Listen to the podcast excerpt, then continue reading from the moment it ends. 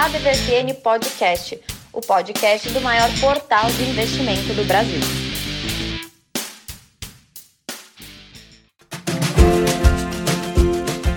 Senhoras e senhores, como vão vocês? Aqui é o Haroldo Glombe para falar aqui do seu ADVFN Podcast, o podcast mais importante para quem quer investir, que é do maior portal de investimentos do Brasil, você sabe.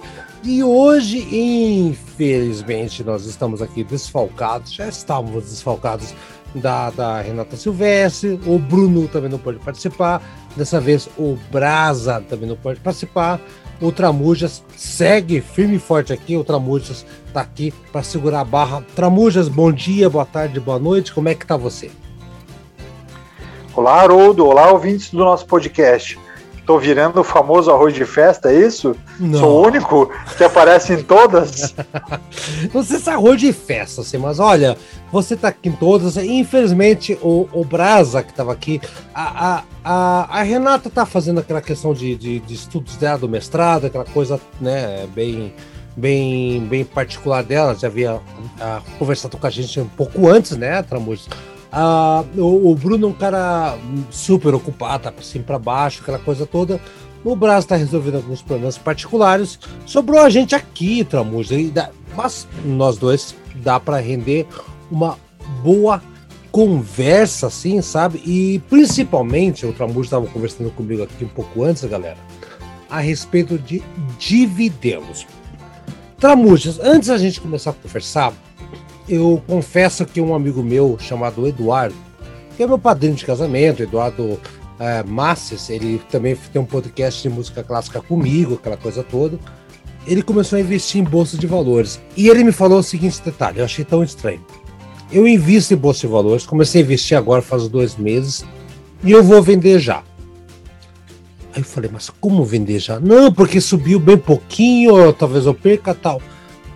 Tramujas, a galera não entende muito a questão de dividendos, Tramujas. Tem muita gente que tem dúvidas sobre essa questão de dividendos e tudo mais. Acho que, uh, como você hoje falou, Haroldo, vamos falar de dividendos, já que a gente está só nós dois aqui. Então tá, a bola tá com você. Primeiro, eu acho que vale a pena a gente falar, porque tem muita gente que chega ao nosso programa pela primeira vez. A gente coloca no Facebook, chega pela primeira vez o que são dividendos, Tramujas. Vamos ser bem didáticos com esse programa, que a gente tá. A gente não tem mais ninguém aqui com a gente, Tramujas, então a gente está meio que livre para falar o que a gente bem entender, Tramujas. O que são Vamos dividendos? embora então. Vamos lá, o que são dividendos? Dividendos nada mais é do que uma forma é, quase que social. Eu gosto de brincar que a Bolsa de Valores ela tem um, um viés social porque ela tem, tem como contrapartida dividir com os acionistas o lucro que ela tem, o lucro da operação financeira ou do negócio. Uhum. Então, dividendos nada mais é do que uma divisão de parte do lucro da, da companhia em que ela se dispõe a devolver para o acionista. Então, é quando a gente fala de bolsa de valores, quando a gente fala de, de investimento longo prazo, e muita gente só imagina que, que dá para ganhar dinheiro na bolsa de valores vendendo ação. Mas as companhias que já são companhias grandes, que não têm uma meta de expansão diária, que não tem um objetivo de, de, de aumentar o número de filiais, que não precisa reinvestir no negócio para expandir, uma forma, a forma como ela trabalha para atrair mais investidores é justamente aí.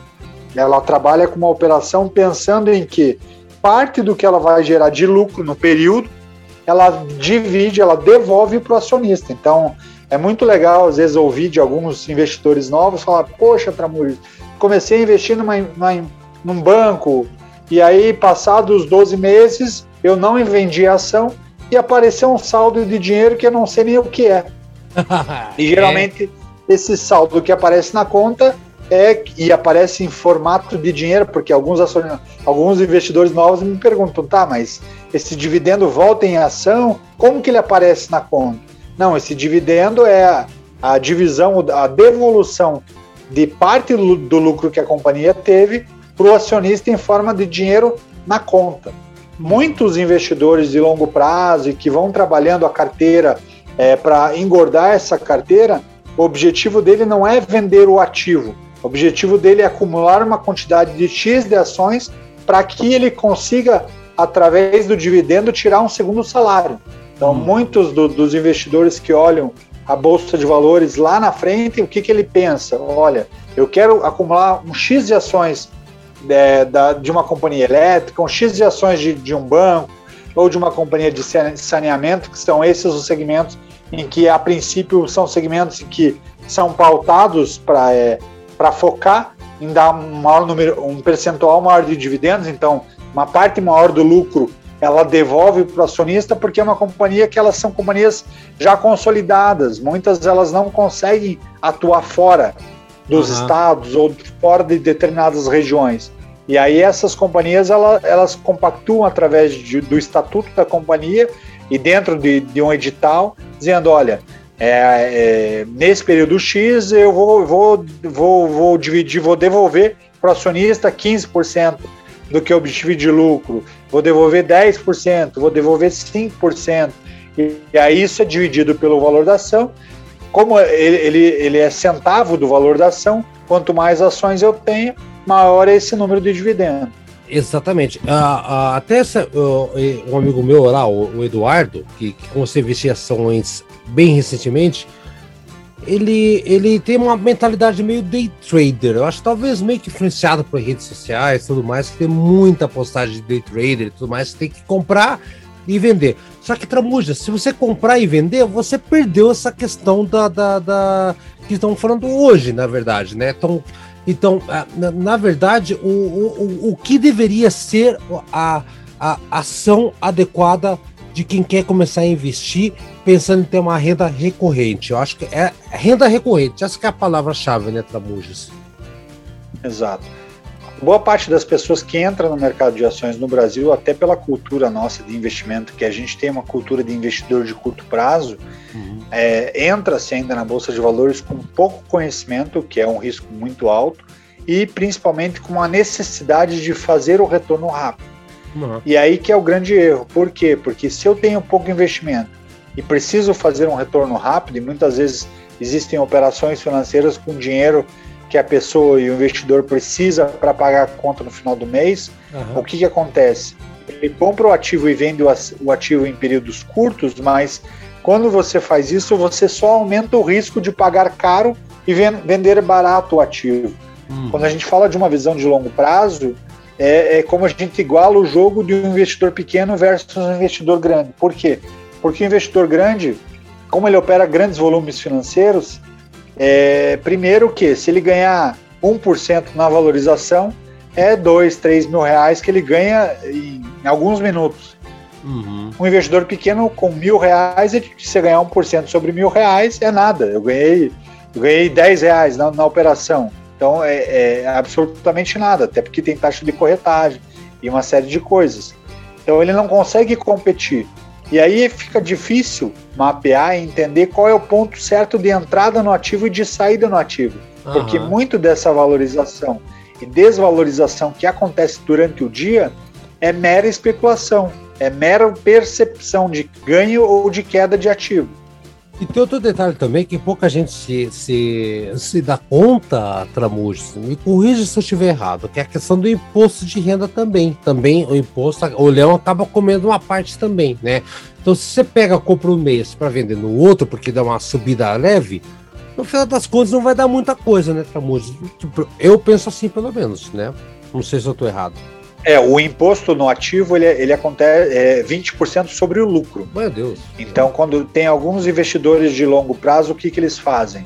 Eles, eles vão até para diluir o custo do imposto, ele não fica tanto tempo com o ativo. Ele, ele vende o ativo e recompra o mesmo ativo para diluir o lucro dentro do período. Uhum. Mas sempre olhando a questão do, do, do movimento também do dividendo, porque tem a valorização. É igual você comprar um imóvel é, por, por X reais, por 10 mil reais, esperando que esse imóvel daqui a 3 ou 4 anos vai, vai, vai ter uma valorização e de 10 mil ele passe a valer é, 50 mil reais. Então, esse investidor ele compra um ativo com essa percepção, mas carregando no tempo. Uhum. O, o, o, o, papel que tem um bom dividendo, ele seria esse imóvel que carrega a valorização no período e, somado a isso, ele ainda teria um, um um locatário, alguém que vai alugar o teu, o teu imóvel e vai, e vai te pagar um valor mensal que pode ser pago durante um ano, a cada três meses, dependendo do estatuto de cada companhia. É, cada companhia tem a sua própria, própria política interna, né, Trabujo? Então, você pode ter uma renda recorrente a cada três meses, mas assim, é interessante porque você pode ter, por exemplo, vamos, vamos pegar uma companhia aqui, a CSN, que eu acho que é uma que você vai mencionar daqui a pouco, né? Então, assim, vamos, supor, vou chutar aqui, a CSN paga dividendos a cada três meses. Então, em março, abril, maio, junho, julho, aquela coisa toda. Só que em abril, você pode ter uma, uma ação, por exemplo, da Copel, que acho que é outra que você vai falar também, a, que a Copel paga a, a, uma vez por ano só em, em. Eu tô chutando, tá? Não, tô, não é número absoluto, né? Uma vez por ano só em abril. Outra empresa, por exemplo, Banco do Brasil, ele pode pagar também a cada três meses, mas em um outro intervalo, um outro trimestre. Então, se a pessoa for bem esperta, Tramujo, escutar aqui a DVFN, aquela coisa toda, ele pode ter por mês um, um, dinheiro pingado, né? Então ele pode ter é, 2 mil aqui, 3 mil outro mês, mas não da mesma empresa, mas de várias empresas. Basta saber montar carteira, né, Tramujo? Acho que esse que é o grande segredo, né?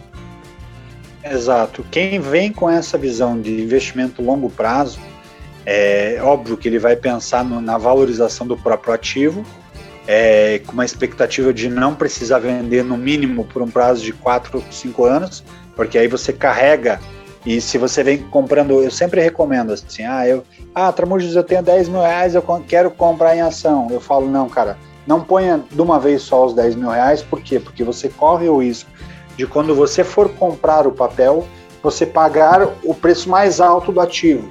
Então, como, é, como que as grandes empresas e como um investidor de longo prazo faz? Eu não preciso colocar os 10 mil reais de uma vez só. Por mais que, ah, não, tem taxa de corretagem por cada compra ou por cada venda, o melhor movimento é pegar esses 10 mil reais e diluir em 10 é, meses. Eu, cada mês eu coloco mil reais. E se eu puder manter uma frequência, ah, não, não consigo colocar 10 mil reais passado o décimo mês, a partir do décimo primeiro eu só tenho 200 reais para colocar por mês, vá, continue colocando 200 reais mês a mês, no mês que eu puder colocar um pouquinho mais, eu coloco um pouquinho mais. Por quê? Porque quando a gente faz isso, a gente dilui. É, eu, você trabalha com o que a gente chama de preço médio. Então, no primeiro mês, eu posso ter pago na ação da Copel, uma companhia elétrica daqui do Paraná, é, R$ reais, porque eu peguei o papel desvalorizado. Uhum, Teve uma baixo. especulação de que a Copel vai vender a, a empresa de, de, de, de, internet, de telecomunicações, aquele papel de 7 subiu para 10. Ao invés de eu, de eu conseguir comprar 20 papéis, eu compro, eu compro 15 papéis. Aí, passado mais um tempo, aquele papel derreteu, desvalorizou um pouquinho, porque o mercado acha que não vai ter tanto sucesso num outro negócio. Aquele papel que eu paguei 7, paguei 15, no mês seguinte eu posso pagar 5.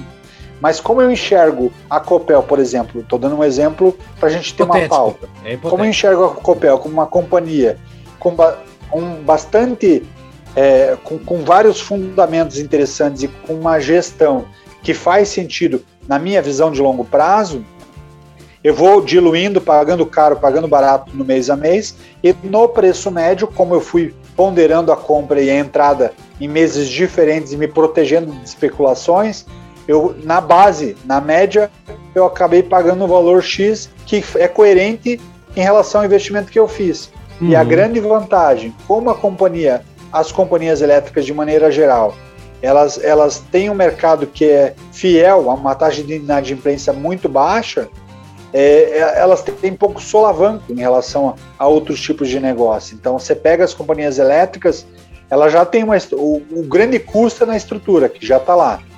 A, a, a, geração, elas são as distribuidoras ou geradoras de energia, que a demanda é, aumenta cada vez mais. Inclusive, as últimas notícias agora em jornal é que o Brasil vai sofrer um aumento de custo da energia e alguns é. É, propagadores do caos dizem: olha, pode ser que aconteça um novo apagão. Eu acho pouco provável que aconteça um novo apagão elétrico, mas o que vai acontecer é que, de fato, o custo da energia vai ficar mais alto. Mais alto e se é. esse custo da energia vai ficar mais alto, Dividendo existe mais alto. uma tendência de valorização desse tipo de ativo. Exatamente. E aí, quando você pega a Copel, por exemplo, que a gente citou, do, do último, dos últimos balanços, ela foi a companhia que pagou, pagou o maior percentual de dividendo, ou seja, mais de 17% do que ela teve de lucro, ela devolveu para o acionista em formato de dividendo. Então, é, e aí, quando a gente fala em Copel, mas tem a CPL, é, CPFL, tem a CEMIG, tem a Energisa, até a ENG, tem várias companhias elétricas, uhum. sejam geradoras, sejam distribuidoras, que são muito interessantes em pensando sempre no médio e longo prazo. Exatamente. Então tá, galera. Eu, acho que hoje, hoje vamos fazer um programa até mais curto, Tetramonte. Eu queria que você falasse, então, tá? Já que hoje nós não temos o Braz, não tem a, a Renato, não temos o Bruno aqui, né? Estamos só nós dois aqui. Também não vamos nos estender muito também. É, eu queria que você apontasse, então, Tramonte, quais são três. Vamos, vamos limitar para três empresas. Três empresas que tem uma. que vale a pena o nosso ouvinte ficar mais atento na questão de dividendos. Quais são as três empresas, Tramujas, que você fala, galera, fica de radar aberto que elas podem trazer coisas boas para vocês? A gente falou da Copel, tem, até vou expandir, Haroldo. Eu vou deixar é, Copel, que a gente já tinha citado, a End Brasil, que é uma outra companhia, mas aqui é, é mais de é uma transmissão, né? Ela trabalha mais com as grandes transmissões de energia elétrica ela também paga acima de 9% de dividendo, então é uma companhia que está no setor elétrico e que faz bastante sentido. Tem uma companhia é, chamada CESP, que é também uma companhia de, de distribuição, que está pagando acima de 7% de dividendo. São Paulo, né? E aí temos duas que são de setores diferentes, mas que são setores que também não têm uma preocupação tão forte com expansão, então ela devolve isso através de dividendo, que é o Banco do Brasil então, o banco no Brasil, a gente já falou algumas vezes. Já. Mudam-se as regras de bancos no Brasil, mas o retorno e, e, e, e, os bancos, a, ano a ano, trimestre a trimestre, eles sempre têm, têm nos surpreendidos com, com lucratividade muito alta. E o Banco do Brasil, é, eu gosto bastante do Banco do Brasil, não só por, por, por estar no segmento, mas porque o Banco do Brasil é, ainda existe a expectativa de valorização pela questão da possível federalização, da, da, da, possível privatização do banco. Então é um olhar que, que vai fazer com que a ação valorize e ainda assim o Banco do Brasil tem uma vantagem de pagar dividendos acima de 7%. É muito é um forte, né? Bem interessante. Muito forte, muito forte, isso é verdade. Exatamente. O Banco do Brasil é muito pesado para essa questão de dividendos. E, e, e talvez para fechar daí o que eu, que eu gosto, a companhia que faz sentido para o movimento de negócio é a, C, é CSN Mineração, porque a CSN, assim como a, a Vale, que também tem um pagamento interessante de dividendo e tem expandido na parte de rentabilidade, ela paga hoje um dividendo acima de 12%, que é bem interessante pensando no modelo do negócio, pensando que é uma companhia que está bem posicionada e que tem uma relativa atração com, com, com, a necessidade que o mercado hoje tem de negócio. Uhum, muito bem. Então tá. Então, galera, você que acompanha o DVFN, hoje é um programa mais curto até, né? Ah, mas assim, é, a vida de day trader é muito complicada. Então, você comprar hoje para vender amanhã, realmente é uma coisa muito, muito arriscada você perde. É, você pode até ganhar, né, Tramor? Você pode, se você for muito esperto tudo mais, você pode até ganhar. Mas é, fique de olho em PL da empresa, a, a EBITDA, ou vários outros de, é, elementos que, que determinam como uma empresa é, se uma empresa é, é rentável ou não. E dentre elas, galera, fique atento que se você tiver uma carteira bem diversificada e bem estrategicamente armada, você consegue ter uma, uma renda mensal, uma mesma empresa, outra de outra e assim por diante. Né, Tramuja? Acho que talvez essa seja a maior lição que a gente possa passar para o nosso ouvinte hoje, Tramuja. Seja, este, aliás, esteja atento com os dividendos. É uma coisa impressionante que parece que muita gente passa por cima que é só comprar e vender, comprar e vender, comprar e vender. Pô, Tramuja, aí não dá, né, Tramuja? Exato. E para quem quiser aprofundar um pouco mais de conhecimento nessa questão, vale a pena recomendar o, o, livro do nosso amigo Paulo Portinho, que já foi entrevistado várias vezes pela DVFN e que é um analista da, da CVM, da Comissão de Valores Imobiliários. Então, ele conhece muito de Bolsa de Valores, tem um conhecimento profundo desse mercado e ele tem alguns livros que, que direcionam para esse tema. E talvez uhum. o que eu mais gostei e que eu mais recomendo é o A Bolsa de Valores em 25 episódios. Vale a pena ah, porque sim. ali você desmistifica muito essa questão do dividendo. Trabuja, muito obrigado pela atenção. Até a semana que vem. Valeu, Haroldo. Um abraço.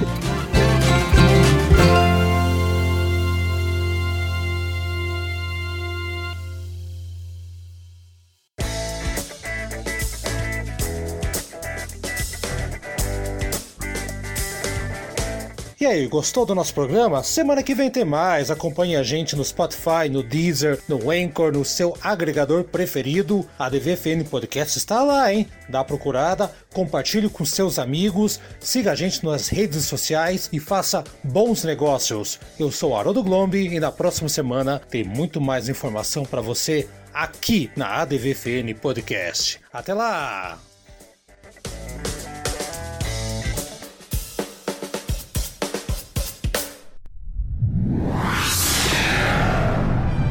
Uma produção na pauta podcast.